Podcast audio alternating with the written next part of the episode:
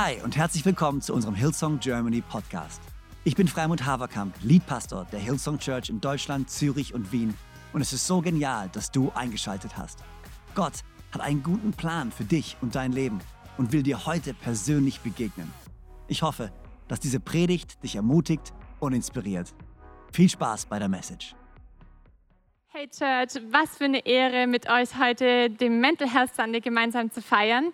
Wenn du in der Microchurch Location bist, setz dich gerne hin, mach dir bequem. Wenn du online zu Hause schaust, natürlich auch. Und damit du weißt, mit wem du es heute zu tun hast, Matthias ist da. Matthias ist Arzt, er ist Psychiater. Mein Name ist Becky, falls ihr mich nicht kennt. Wir werden euch heute versuchen, ein bisschen in das Thema emotionale Gesundheit mit reinzunehmen.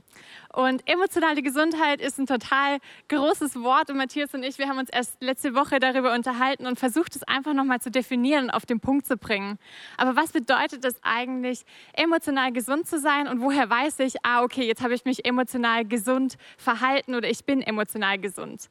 Und Matthias hat es total gut auf den Punkt gebracht und er hat gesagt, hey, wir brauchen Licht, wir müssen unsere Emotionen spüren und wahrnehmen können, dass die offensichtlich für uns sind. Wir brauchen aber auch die Erkenntnis, das heißt, dass wir verstehen, was da in uns und ähm, mit uns passiert und gleichzeitig dürfen wir die Frucht des Geistes anwenden und ausleben. Das heißt, dass egal wie groß oder unangenehm oder intensiv Gefühle manchmal sind und gerade die letzten 16 Monate waren für viele von uns ja super herausfordernd und sehr emotional, ähm, dass wir trotzdem mit Sanftmut, mit Liebe, mit Geduld und Besonnenheit handeln können, sodass wir emotional gesund sind und darin, in dieser emotionalen Gesundheit letztendlich auch diesem großen Ziel näher zu kommen, Jesus immer ähnlicher zu werden. Und ich möchte euch einfach jetzt kurz, um euch emotional aufzuwärmen, mitnehmen in drei Situationen aus meinem Alltag. Ähm, die sollen euch nicht unbedingt zeigen, wie emotional gesund ich bin, aber sie sollen euch aufwärmen. Okay, Situation 1. Ähm, ich war vor kurzem im Auto, habe mich auf die Straße konzentriert, wie man das als guter Fahrer eben so macht, bis ich plötzlich eine ganz kleine Bewegung in meinem rechten Augenwinkel wahrgenommen habe. Bei der ersten Gelegenheit habe ich mal kurz hochgeblickt und gesehen, da sitzt so eine kleine achtbeinige Spinne. In mir ging sofort irgendwie der Alarm los und ich dachte, oh nein, oh nein, schnell auf die Bremse, weil was, wenn die sich jetzt auf mich abseilt und ich kann nicht reagieren, weil ich beide Hände am Steuer habe. Ja?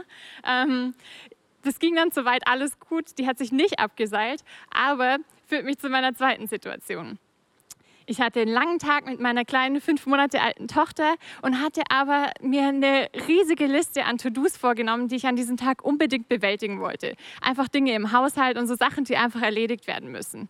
Und ich habe fest darauf gehofft, dass sie einfach gute Schläfchen tagsüber macht und ähm, mir einfach Zeit gibt, auch diesen Dingen nachzugehen, neben dem ganzen Spaß, den wir miteinander haben. Ja, die Schläfchen tagsüber sind nicht passiert und abends ist sie auch erst ein, nach einer Stunde probieren und Schnulli wieder reinstecken eingeschlafen, sodass ich dann ziemlich frustriert aus diesem Zimmer rausgegangen bin, direkt in die Vorratskammer und erstmal eine Packung Chips aufgemacht.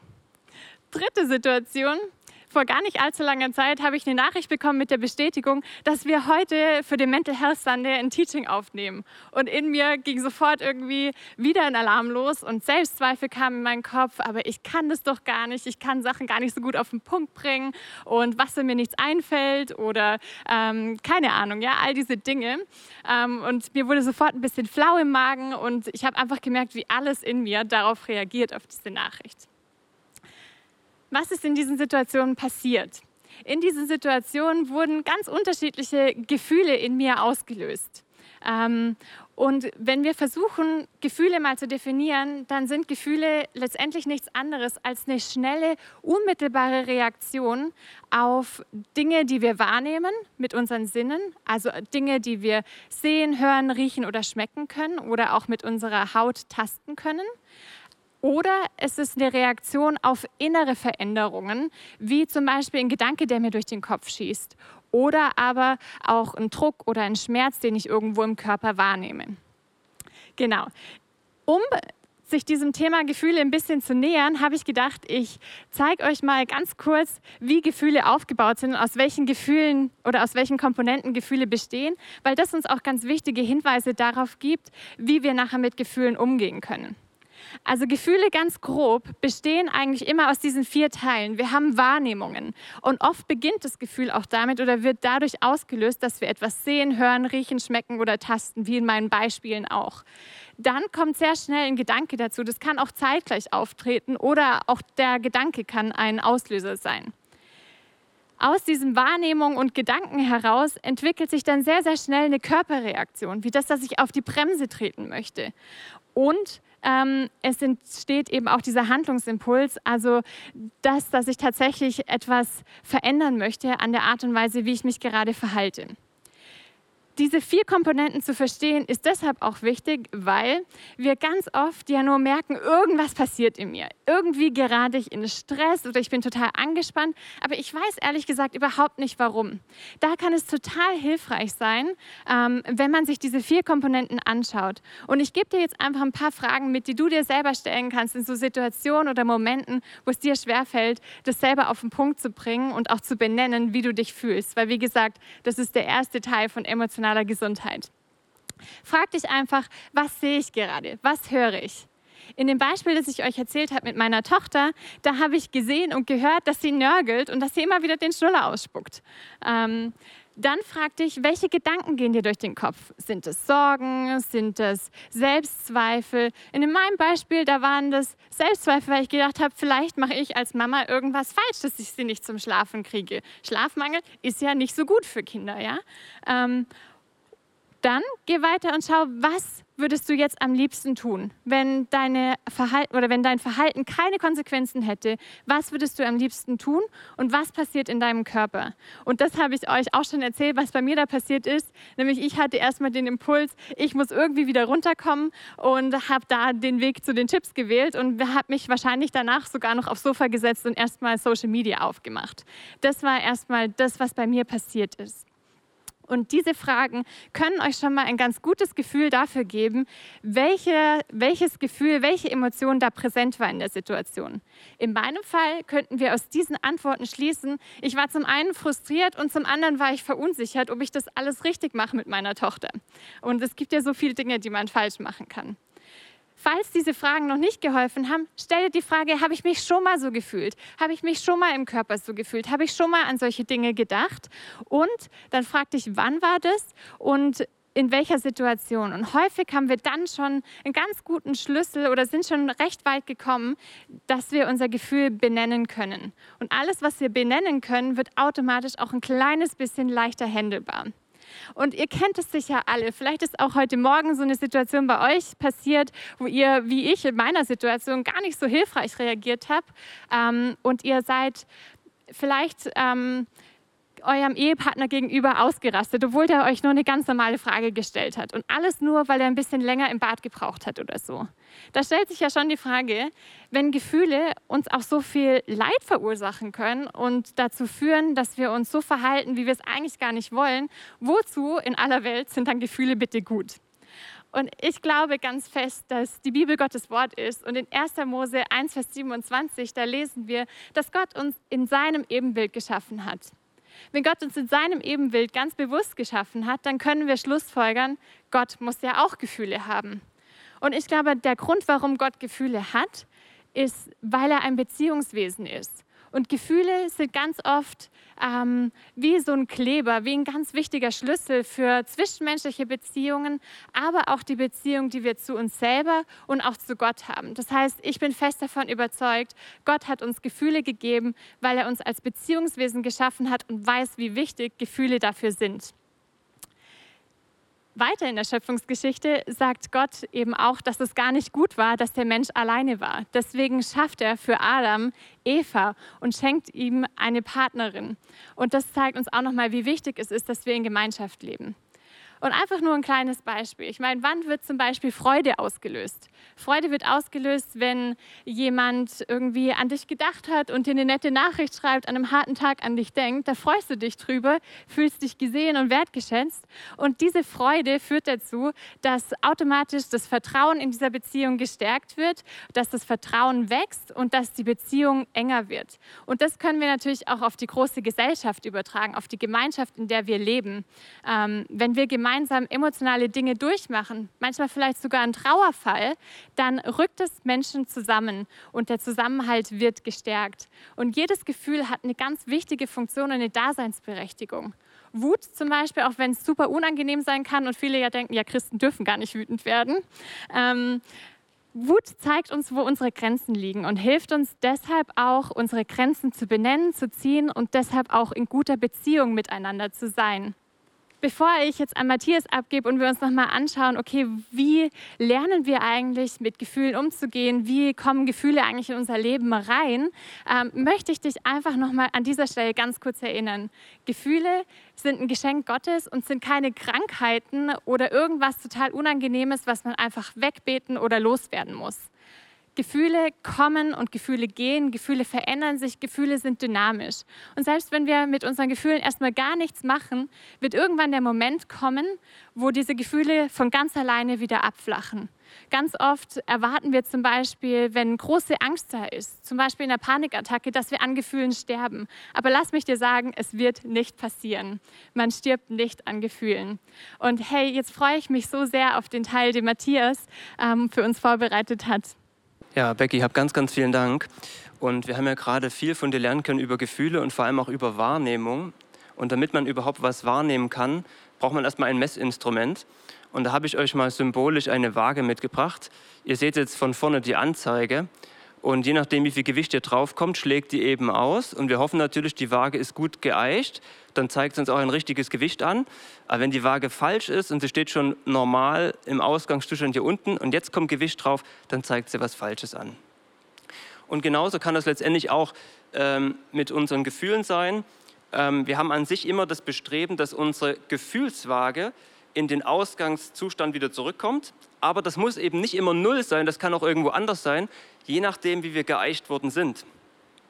Und vielleicht mal vorausgesetzt, Fakt ist letztendlich, dass unser Messinstrument, unsere Waage, immer ein bisschen falsch geht, nicht ganz exakt ist und dass es mal mehr oder weniger starke Abweichung geben kann, vielleicht nur einmal, aber vielleicht auch permanent, je nachdem, wie gut oder eben nicht gut diese Waage funktioniert. Und falls jetzt jemand von euch vielleicht denkt, hat mit mir gar nichts zu tun, meine Waage ist perfekt, dann stelle ich vielleicht mal ein, zwei Fragen. Zum Beispiel, ist es dir schon mal passiert, dass du deinen Mann oder deine Frau beschimpft hast, du ausgerastet bist, gedroht hast und hinterher hast gedacht, oh, wie konnte mir das nur passieren, aber es war schon raus. Oder du hast total heftige Fantasien gehabt, ganz brutal oder weiß was ich was. Und das war schwer, die zu stoppen und das ging in einem Film weiter. Und wenn du verletzt wurdest und auf einmal denkst du, was ist eigentlich hier los? Ich konnte es gar nicht regulieren. Und also die Frage, warum war das nicht zum Stoppen? Und da hat Paulus schon gesagt im Römerbrief, Kapitel 7, Vers 15, ich verstehe selbst nicht, warum ich so handle, wie ich handle. Denn ich tue nicht das, was ich tun will. Im Gegenteil, ich tue das, was ich nicht tun will, was ich sogar verabscheue. Er meint damit die alte Natur und wie er dann anders damit umgehen kann, dazu kommen wir dann am Schluss. Das ist ein total wichtiger Punkt. Aber was ist denn eigentlich passiert? Letztendlich war die Waage wahrscheinlich anders geeicht und dann war es nicht mehr so weit hin, dass es zum vollen Ausrasten kam und eben nicht vorher eine Entspannung da war, sodass die Person anders reagieren konnte. Ja, und damit jede Waage natürlich gut funktioniert, muss sie geeicht werden. Und es ist so die Frage, wie kommt es eigentlich zur Eichung unserer inneren Waage, dass, dass wir die Gefühle überhaupt richtig wahrnehmen können? Stellen wir uns doch mal so als ähm, Symbol ein Hotel vor.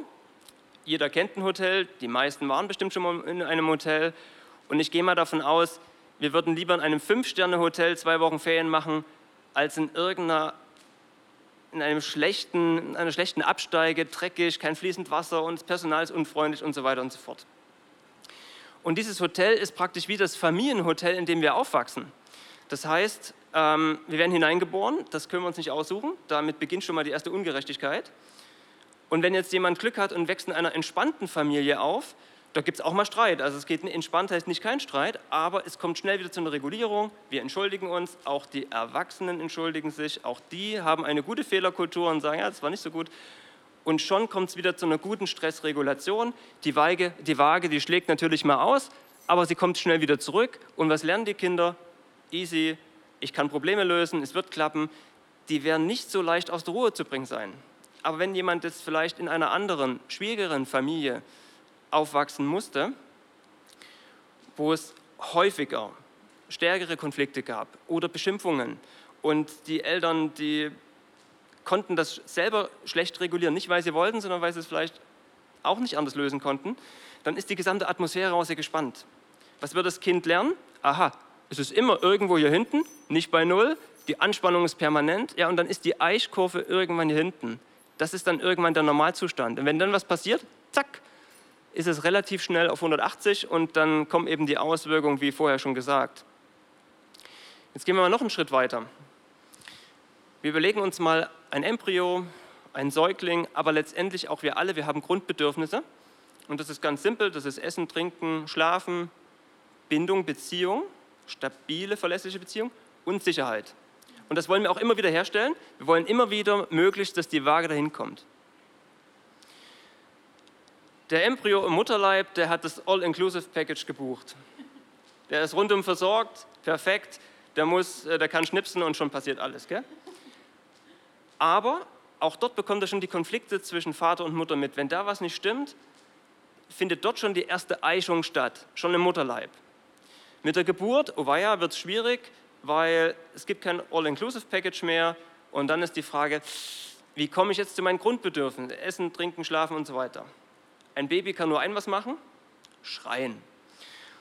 Und je besser natürlich die Eltern auf diese Bedürfnisse eingehen können und vor allem auch je schneller, umso schneller kommt das Kind wieder bei Stress, ah, wieder zurück zur Ruhe, Entspannung.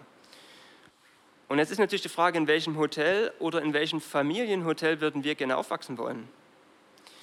Wir Erwachsene, wenn wir in einem schlechten Restaurant sind und da kommt kein Kellner oder es ist total furchtbar, dann können wir immer noch sagen, wir gehen. Ein Kind kann das nicht.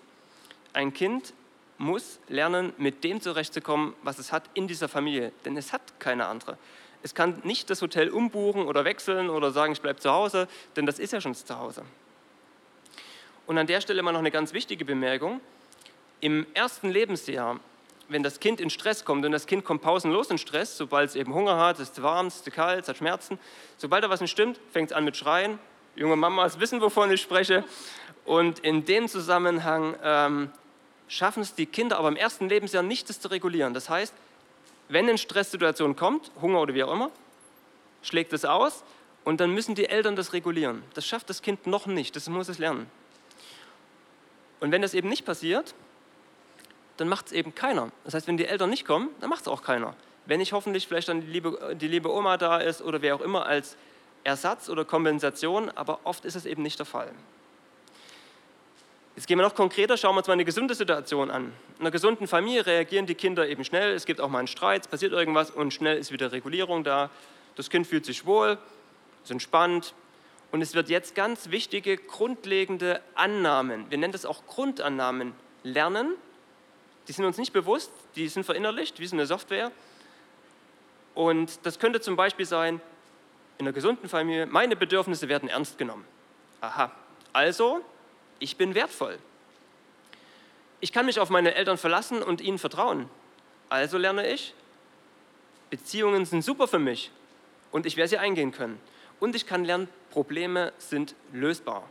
Das heißt, dieser Zustand ist nicht ewig, ich komme wieder zurück und dann ist wieder alles gut. Jetzt schauen wir uns mal eine Situation an, wo es vielleicht nicht so gut ist. Das Kind schreit da genauso, hat er auch Bedürfnisse. Was passiert? keiner kommt. Oder nicht immer. Oder gehetzt oder gestresst oder mit Vorwürfen oder wie auch immer. Auf jeden Fall, der Stresspegel steigt und es bleibt oft hoch, weil es zu spät ist oder gar nicht. Und wenn gar nichts passiert, dann schlägt es total aus. Und was passiert? Irgendwann wird das Kind ruhig. Es ist total erschöpft, schläft ein, aber im Stress, nicht entspannt. Und die Grundbedürfnisse sind dann auch nicht gestillt. Und dann lernt das Kind, okay, das ist normal. Das ist normal. Ich bewege mich nicht bei 0 oder 10 oder 20, sondern irgendwo hier hinten. Und mir ist an der Stelle eine wichtige Bemerkung, ähm, ja, möchte ich weitergeben, und zwar, es geht ja nicht darum, wenn, man, wenn die Eltern das Mal nicht schaffen oder mal ein bisschen gestresst sind oder mal einen Konflikt haben, das ist überhaupt nicht der Punkt, sondern es geht um was Grundsätzliches und Regelmäßiges, was im Verhalten dann nicht stimmt. Also wirklich überdauernd ist. Also nicht nur ein Tag, nicht mal eine stressige Woche, Hausumbau zwei Monate, sondern jahrelang oft, monatelang. Das ist mir ganz wichtig, nicht, dass jemand von euch das nach Hause geht und denkt, um Gottes Willen, was bin ich für eine Rabenmutter, Rabenvater. Das ist nicht der Punkt, sondern die Permanenz. Wenn das aber trotzdem passiert, dann wird dieses Kind natürlich auch was lernen die Grundannahmen, die es dann lernen könnte, wären, meine Bedürfnisse werden nicht ernst genommen. Also bin ich nichts wert oder zumindest nicht so viel wert. Bedürfnisse sind gefährlich, weil die ja ganz heftige Gefühle auslösen. Das ist jedes Mal Stress und Angst. Werde ich versorgt, werde ich nicht versorgt. Und in der Zukunft geht es dann darum, diese heftigen Gefühle auf jeden Fall zu verhindern. Das ist eine ganz große Gefahr, ist dann Süchte. Immer schöner, entspannter, easy Zustand. Oder auch Aggression. Die Eltern halten es nicht aus, wenn die Kinder Widerwort geben. Sofort weg. Sie sind selber oft kritisiert worden, also weg. Oder ich kann mich auf meine Eltern nicht verlassen, denn wenn ich ein Bedürfnis habe, nichts passiert, dann lernt das Kind, aha, Beziehungen sind vielleicht doch gefährlich, lieber Misstrauen haben, Beziehungsabbrüche passieren dann, häufige Kündigungen, warum auch immer, häufige Beziehungs-, äh, Arbeitsplatzwechsel und so weiter und auch Kränkungen, Enttäuschungen. Ja, was wird das Kind noch lernen? Probleme sind eher nicht bewältigbar oder gar nicht bewältigbar. Also, ich fange lieber gar nichts erst an. Hotel Mama bis 50, gell? also lieber gar nichts machen. Zusammengefasst, unser Hotel prägt letztendlich nicht nur unsere Gefühle, sondern auch ganz innerste, tiefste Grundannahmen, die sind aber so fest in uns drin, dass sie uns nicht mal oft bewusst sind. Wir wissen gar nicht, dass wir das haben, sondern wir handeln aber danach. Wie so eine Brille, die man aufsetzt. Und je nachdem, was für eine Farbe es ist, sieht man eben eher alles schön entspannt und vielleicht ein bisschen grün, ein bisschen blau oder eben auch immer rot. Die Waage, ähm, je nachdem, wie die geeicht ist, führt letztendlich dazu, wie ich dann auch meine Umwelt wahrnehme. Das heißt, wenn mein Angst- und Aggressionspegel von meiner Waage permanent aufgrund einer stressigen Entwicklung schon bei 40, 50 vielleicht ist, ich sehe es nicht genau, ob es wirklich da ist, dann braucht es aber nicht mehr viel bis 70, 80, bis wir dann total ausrasten. Auch wenn jemand entspannter ist und ist meistens so zwischen 10 und 20, dann braucht es ganz schön weit bis hinter. Und das ist ein ganz, ganz wichtiger Punkt. Was passiert dann noch als letztes? Je nachdem, was wir hier für Zustände haben, ähm, entwickeln wir bestimmte Kompensationsstrategien. Das heißt, um möglichst wieder in einen entspannten Ausgangszustand zurückzukommen, wenn es mal zu viel ist, oder uns auch vor diesen schwierigen Gefühlen zu schützen. Zum Beispiel, ich muss mich anstrengen, um gehört zu werden. Also immer im Mittelpunkt stehen, man hält es nicht aus, wenn man zweite Geige spielt. Ich muss mehr leisten als andere, um Anerkennung zu bekommen. Helfersyndrom, Burnout-Gefahr. Meine Bedürfnisse und Grenzen sind egal, mir und vielleicht auch den anderen. Helfersyndrom, Burnout, aber auch Abhängigkeitsprobleme, Sucht von anderen Menschen oder auch von materiellem. Ich kann mich nur auf mich verlassen, sonst bin ich vielleicht verlassen. Und in dem Zusammenhang auch, ich muss der Beste sein, dann kann mich keiner mehr kritisieren, wie vielleicht meine Eltern immer. Ich fühle mich nur sicher bei Menschen, die so sind wie ich. Also andere Menschen sind vielleicht auch gefährlich oder anderen kann ich nicht vertrauen, andere Meinungen sind gefährlich und da kann man jetzt die Liste unendlich fortsetzen. Und an der Stelle ist jetzt mal so die Frage, auch an dich, Becky, Mensch, das ist ja jetzt mit diesen Emotionsregulationen nicht immer ganz so einfach. Was kann man denn gerade so im Alltag eigentlich machen? Wie kann man damit umgehen, wenn dann doch mal ganz schön, äh, ganz schön Stress auch entsteht? Ja, hast ja gehört, ich esse Chips. Perfekt. Super Strategie. Nee, aber das ist eine gute Frage und ich glaube, das ist so wichtig, dass wir verstehen, was können wir denn im Alltag ganz konkret machen. Und da weise ich gerne nochmal auf diese vier Komponenten zurück. Und das sind wirklich so simple Sachen, die man da tun kann. Wir müssen das so verstehen. Diese Komponenten, die hängen ganz eng miteinander zusammen. Die sind wie Zahnräder, die ineinander laufen. Das heißt, wenn das Wahrnehmungszahnrad größer wird, dann dreht sich automatisch das Gedankenzahnrad schneller. Und so ist es, dass wenn eine Komponente sozusagen stärker wird, dann verstärkt sich auch das ganze Gefühl und alles wird intensiver, was auf der Körperebene dafür sorgt, dass ein intensiveres Gefühl natürlich auch viel mehr Stress macht. Okay, wenn wir das verstanden haben, dann können wir uns auch überlegen, wie kann ich diese Zahnräder denn wieder anhalten? Und da ist ganz logisch, dass ich einfach hingehe und sage, ich versuche jetzt einfach mal eine oder mehrere von diesen Komponenten ganz, ganz, ganz bewusst zu verändern. Ich konzentriere mich in Gedanken vielleicht nicht auf die lange, unabgehakte To-Do-Liste, die ich in meinem Kopf habe, sondern ich konzentriere mich auf die schönen Momente, die ich heute mit meiner Tochter hatte, wo sie gelacht hat, als ich sie gekitzelt habe und all die anderen schönen Momente, die ich mit ihr erleben durfte. Automatisch wird sich mein Handlungsimpuls zurückziehen, ein Stück weit beruhigen. Ich brauche nicht mehr so viele Chips, ähm, aber auch mein ganzer Körper beruhigt sich. Ich werde entspannter. Ne? Und das Gleiche können wir natürlich auch mit allen anderen Komponenten machen. Also da kann man noch viel, viel tiefer natürlich gehen, aber da lohnt sich wirklich auch nochmal innezuhalten und zu schauen, Moment, was sind gerade diese vier Komponenten, die aktiviert sind und welche kann ich am leichtesten verändern? Genau. Aber ich glaube, du hast noch ein paar Tipps für uns, gerade auch, ähm, was die Bibel denn eigentlich sagt, weil wir können so viel lernen von Jesus, wie er mit seinen Gefühlen umgegangen ist. Wir haben erlebt, er, er ist wütend geworden, aber er hat nie die Kontrolle verloren. Ne? Kann man sich gar nicht vorstellen, gell? Jesus wird mal wütend. Ja, vielleicht das Erste an dieser Stelle. Ähm, Gott hat uns ja als Einheit geschaffen, also als Leib, Seele und Geist. Diese Trennung, die wir jetzt gerade so geschildert haben mit dieser Wahrnehmung und der Waage und so, das ist ja künstlich, damit wir irgendwie ein Modell haben, wie wir es besser verstehen können. Und als erstes ähm, geht es auch darum, dass wir unsere gesamten, also die gesamte Schöpfung, wie wir selber sind, die ganzen Anteile in uns auch annehmen. Also die guten, aber natürlich auch die, die uns vielleicht Sorgen machen, die wir auch lieber gar nicht so angucken wollen. Und da ist zum Beispiel ein Bibelvers ganz, ganz wichtig. Das ist Epheser 5 und dann Vers 8 und 9. Denn ihr wart früher Finsternis, nun aber seid ihr Licht in dem Herrn, wandelt als Kinder des Lichts. Die Frucht des Lichts ist lauter Güte, Gerechtigkeit und Wahrheit. Den kann man sicher ganz verschieden interpretieren. Es geht mir jetzt auch nicht um eine konkretere Theologie dahinter, sondern eher um den Punkt, dass ganz viel in uns vielleicht auch manchmal im Schatten ist, in der Finsternis ist und dass das aber unser Leben eben über die Grundannahmen, über diese verschiedenen emotionalen äh, Zusammenhänge, über diese Waage zum Beispiel, doch mehr beeinflusst, als wir manchmal denken.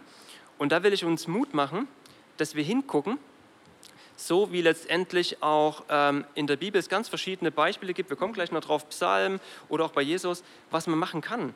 Also da will ich euch Mut machen, auch mal Fragen zu stellen. In der stille Zeit, wie Jesus es auch gemacht hat, in die Stille gehen. Ähm, wie fühle ich mich eigentlich? Spüre ich überhaupt Gefühle? Es gibt viele Menschen, die spüren gar keine Gefühle. Die spüren entweder gar nichts oder einen ganz starken Druck und Anspannung nur, weil die Eltern das zum Beispiel nie mit ihnen mal besprochen haben. Ne? Du hast am Anfang gesagt, Mensch, es wird auch mal angesprochen, wie fühlst du dich, wie sind Gefühle.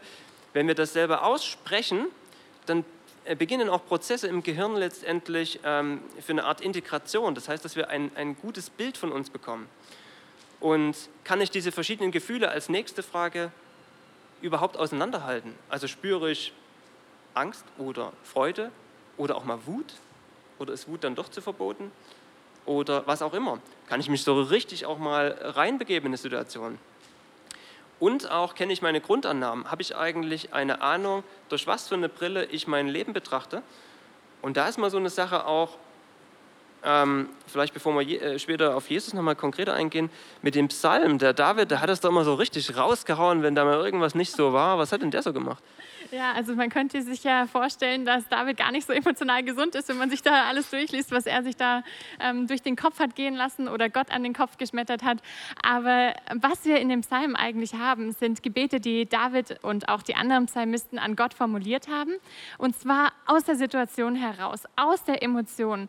Und was mich so fasziniert an dem Psalm ist, dass David kein Blatt vor den Mund genommen hat. Er ist vor Gott gekommen, genauso wie es ihm ging. Er war total ehrlich ähm, und hat seine Gefühle benannt, er hat sie beschrieben, er hat Bilder dafür gegeben ähm, gefunden, um wirklich zu beschreiben, was da in ihm passiert und das nochmal zu verdeutlichen. Und dann hat er sich aber daran erinnert, was Gott ihm eigentlich für Versprechen gemacht hat. Ihr müsst euch mal die Psalmen durchlesen, wirklich. Das ist so faszinierend, wie am Ende des Psalms, nachdem David sich wirklich das Herz ausgeschüttet hat, seine ganze Frustration, seine Wut, seine Verzweiflung hat laut werden lassen und sie ehrlich vor Gott gebracht hat, da kommt plötzlich wieder Raum in seine Gedanken und er kann sich auf das besinnen, was Gott zu ihm gesagt hat, die Verheißung Verheißungen, die er ihm gegeben hat.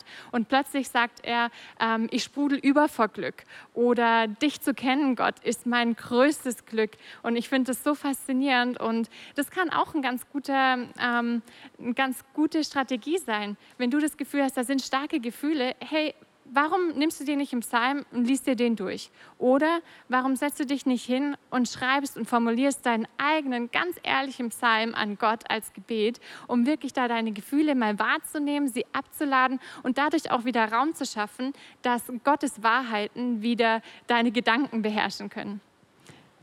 Und an der Stelle vielleicht auch nochmal ähm, erwähnt, wenn jetzt jemand von euch festgestellt haben sollte, da sind vielleicht wirklich schmerzhafte Sachen da, fühlt euch in irgendeiner Situation angesprochen, ja, das Erkennen und Wahrnehmen, dass vielleicht auch in der eigenen Geschichte, in der eigenen Vergangenheit und auch im eigenen, Heut, im eigenen Heute, also im Hier und Jetzt, schmerzhafte Dinge vorhanden sein können, ja, das ist möglich. Und da wollen wir euch natürlich Mut machen, dass ihr nicht alleine damit äh, durch, äh, durchs Leben gehen müsst, sondern wendet euch gern an jemanden auch in der Gemeinde. Wir haben da die verschiedenen Teams, Pastoral Care zum Beispiel, ähm, oder in anderen Kirchen vielleicht auch Seelsorge, je nachdem, das hat ja manchmal auch unterschiedliche Bezeichnungen. Und wenn das aber heftiger ist, okay, ich habe jetzt vielleicht schon häufig Beziehungsabbrüche gehabt oder ich, ich finde keine Arbeitsstelle, immer wieder kommen die Leute nicht mit mir zurecht oder alle anderen sind komisch, dann wollen wir euch auch Mut machen, vielleicht doch mal drüber nachzudenken, auch mal was Therapeutisches in Angriff zu nehmen weil das leichter ist und auch in einer Bekleidung mit einem anderen Menschen in dem Fall auch ein Stück sicherer ist, dahin durchzugehen. Ähm, und auch die, wie Becky schon so oft es erwähnt hat, Gott hat uns ja als, als, als Gruppe, als Mann und Frau, aber letztendlich auch als Gemeinschaft, als Einheit in, äh, mit verschiedenen Menschen geschaffen und dass wir das dann auch in solchen konkreten, speziellen Situationen, die uns ganz nahe gehen, also in unserem eigenen Schmerz, auch dazu nutzen mit anderen Menschen zusammen. Und da, ja, da gibt es auch verschiedene Bibelstellen. Also zum Beispiel im, Johannes, im 1. Johannes 3, Vers 18 haben wir da, lasst uns nicht lieben mit Worten noch mit der Zunge, also hm, schnell wieder weg, sondern mit der Tat und mit der Wahrheit. Tat heißt auch in dem Punkt wollen wir euch Mut machen, dem nachzugehen, lasst es nicht dabei bewenden. Und Wahrheit, Wahrheit ist ja alles Mögliche, also mit sich ehrlich zu sein zum Beispiel, das ist oftmals eine ganz schwere Aufgabe. Aber bei Wahrheit denke ich auch mal wieder an Jesus. Jesus sagte von sich auch, er ist eben die Wahrheit, der Weg und das Leben.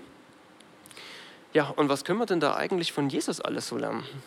Boah, jede Menge. Hey, aber ich glaube, das Faszinierende, was wir einfach auch von Jesus lernen können, ist, wie eng er in Beziehung mit seinem Vater stand und wie er auch seine Gefühle, gerade auch im Garten Gethsemane am Abend vor der Kreuzigung, wie er da wirklich vor Gott gekommen ist. Die Bibel sagt, er hat Blut und Schweiß geschwitzt. Wir können uns vorstellen, der hatte eine Panikattacke, der hatte richtig Angst, der war zu 100 Prozent Mensch. Das ging nicht spurlos an ihm vorbei. Aber er ist damit zu Gott gekommen. Und ich finde es total gut, was du jetzt gerade nochmal gesagt hast, dass wir diese schweren Prozesse und manchmal auch schmerzhaften Wahrheiten, die wir in uns selber erkennen oder auch ja, Situationen, wo wir merken, das fällt mir total schwer und alleine komme ich da nicht durch. Hey, Gott hat uns als Beziehungswesen geschaffen. Und du hast es vorhin schon so genial erklärt, wie Eltern ihren Kindern helfen können, ihre Emotionen zu regulieren, indem sie die Emotionen spiegeln, indem sie auf die Bedürfnisse eingehen im besten Fall. Und wie genial das die Bibel sagt, ähm, zum Beispiel in 1. Johannes 3.1, dass wir Gottes Kinder sind. Gott ist unser Vater.